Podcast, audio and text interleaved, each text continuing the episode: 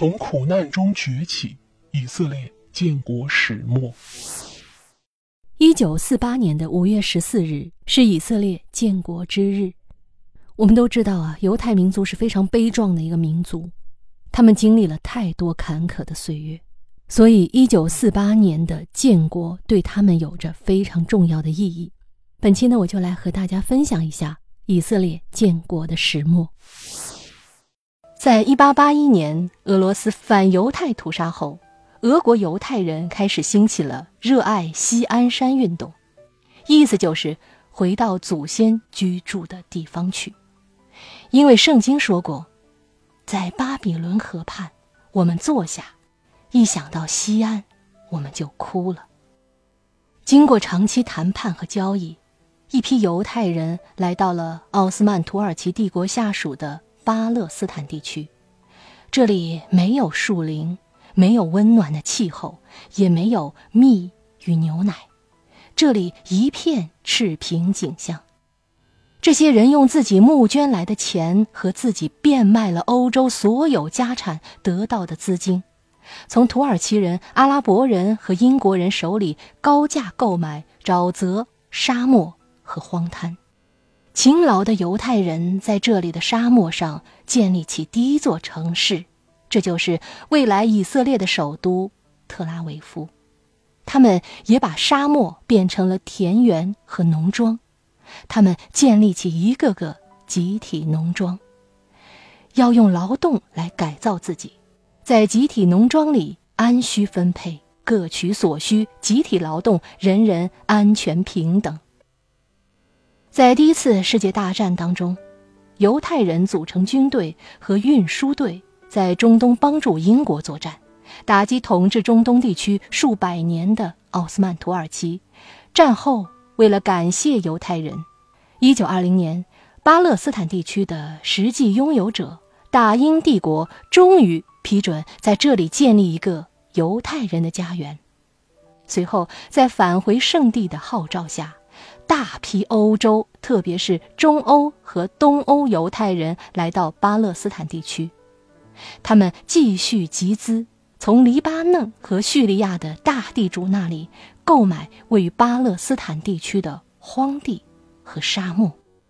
在二十世纪二十年代，犹太人耗资一点二亿英镑，从阿拉伯大地主和英国人手里购买了大量被认为是不毛之地的荒地。这在当年绝对是一个天文数字，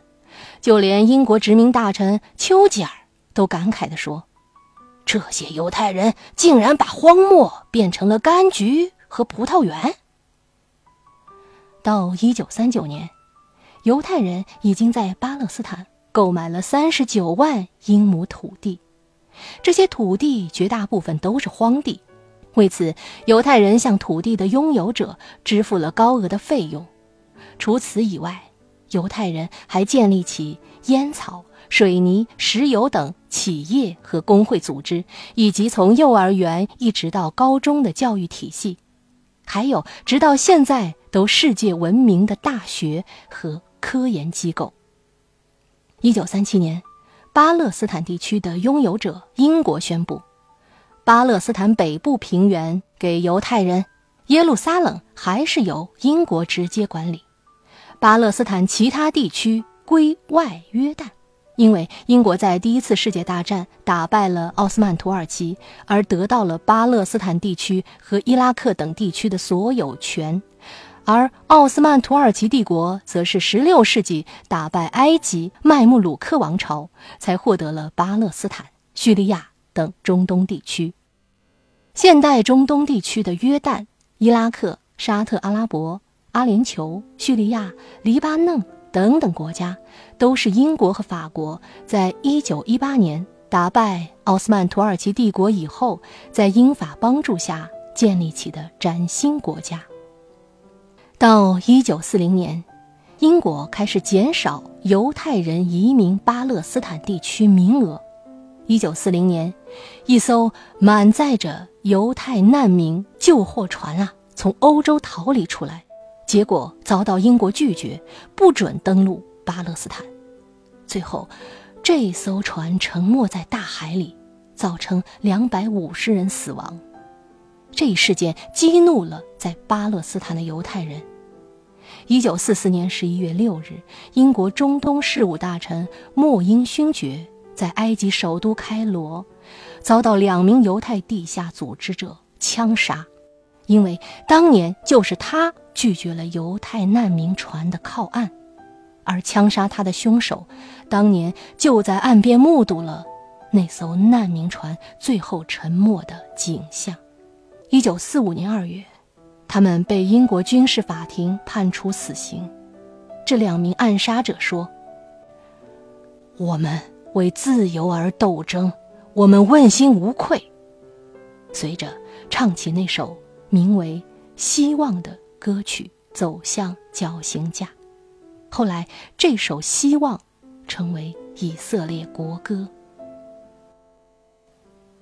一九七五年。以色列用二十名囚犯向埃及换回了这两个人的遗体，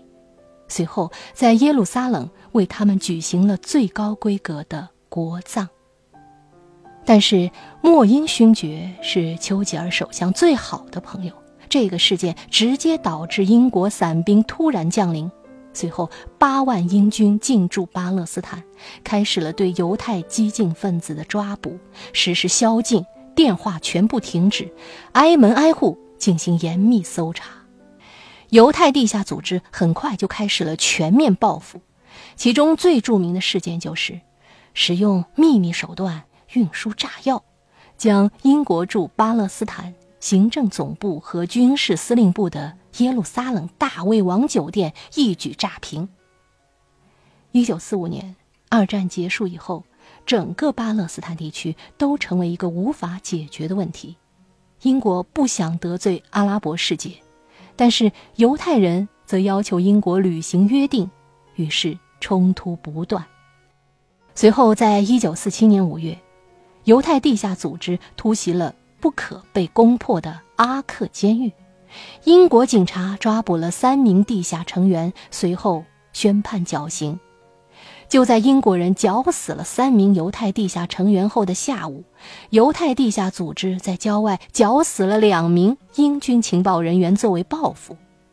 当犹太人搞起地下游击战来，很是恐怖的。随后，英国宣布放弃巴勒斯坦地区的管辖权，联合国调查团来到巴勒斯坦地区，在观看了犹太人的集体农庄。果园、工厂、发电站、学校和城市以后，调查团的结论是：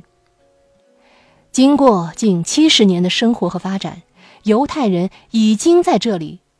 生根发芽，他们是属于这个地区的一部分，已经不可能被赶走了。最后，由联合国进行多轮讨论，决定在巴勒斯坦地区建立起两个崭新的国家——巴勒斯坦国和。以色列国。一九四七年，联合国大会以三十三票赞成、十三票反对和十票弃权，通过了建立以色列国和巴勒斯坦国的决议。在联合国这次大会之前，在这里也从来没有一个巴勒斯坦国。巴勒斯坦国和以色列是同时建国的。以色列。获得一点四九万平方公里，巴勒斯坦国获得一点一二万平方公里。大会结束后，犹太代表团大声呼喊：“这是上帝在创世的日子。”一九四八年五月十四日，以色列宣布建立。在意大利指挥家的指挥下，乐队奏响了那首名曲《希望》。本·古里安发表了以色列建国宣言，在那天傍晚，以色列的蓝白色旗帜在美国很多城市升起，就连基督教教堂都举行了特别的弥撒，为圣经中的古国重生而感谢上帝。阿拉伯联盟认为，英国人既然撤出了巴勒斯坦地区，那么这片土地。就应该全部都给阿拉伯人。巴勒斯坦最大的地主侯赛尼家族则希望重新建立起在整个地区的权威。埃及国王法鲁克还有伊拉克都认为自己是阿拉伯世界的老大，应该承担起责任。很快，就在以色列宣布建国几个小时以后，阿拉伯联军到了。叙利亚、埃及、约旦、黎巴嫩和伊拉克联军大部分都接受过英军的训练，也采用英国装备。很快，两点五万名以色列士兵开始反击，他们装备着大量步机枪，他们是温盖特突击队战术的崇拜者。阿拉伯联军在亚德莫迪凯等等集体农庄遭到了以色列民兵的坚决抵抗，在这里。有在五年前史诗般华沙大起义的幸存者，有胳膊上还刻有奥斯维辛集中营编号的纳粹大屠杀幸存者。正如一位记者说的那样，当这些身上刻着集中营编号的人拿起武器以后，他们就再也不会放下武器了，因为他们知道失败意味着什么。好。以上呢，就是关于以色列建国始末发生的一些故事。犹太民族虽然历经坎坷，但是他们从来没有放弃希望。当年他们能从世界各地回到祖国，在一片贫瘠的沙漠上建起他们未来之城、希望之城，这种精神是非常可贵的。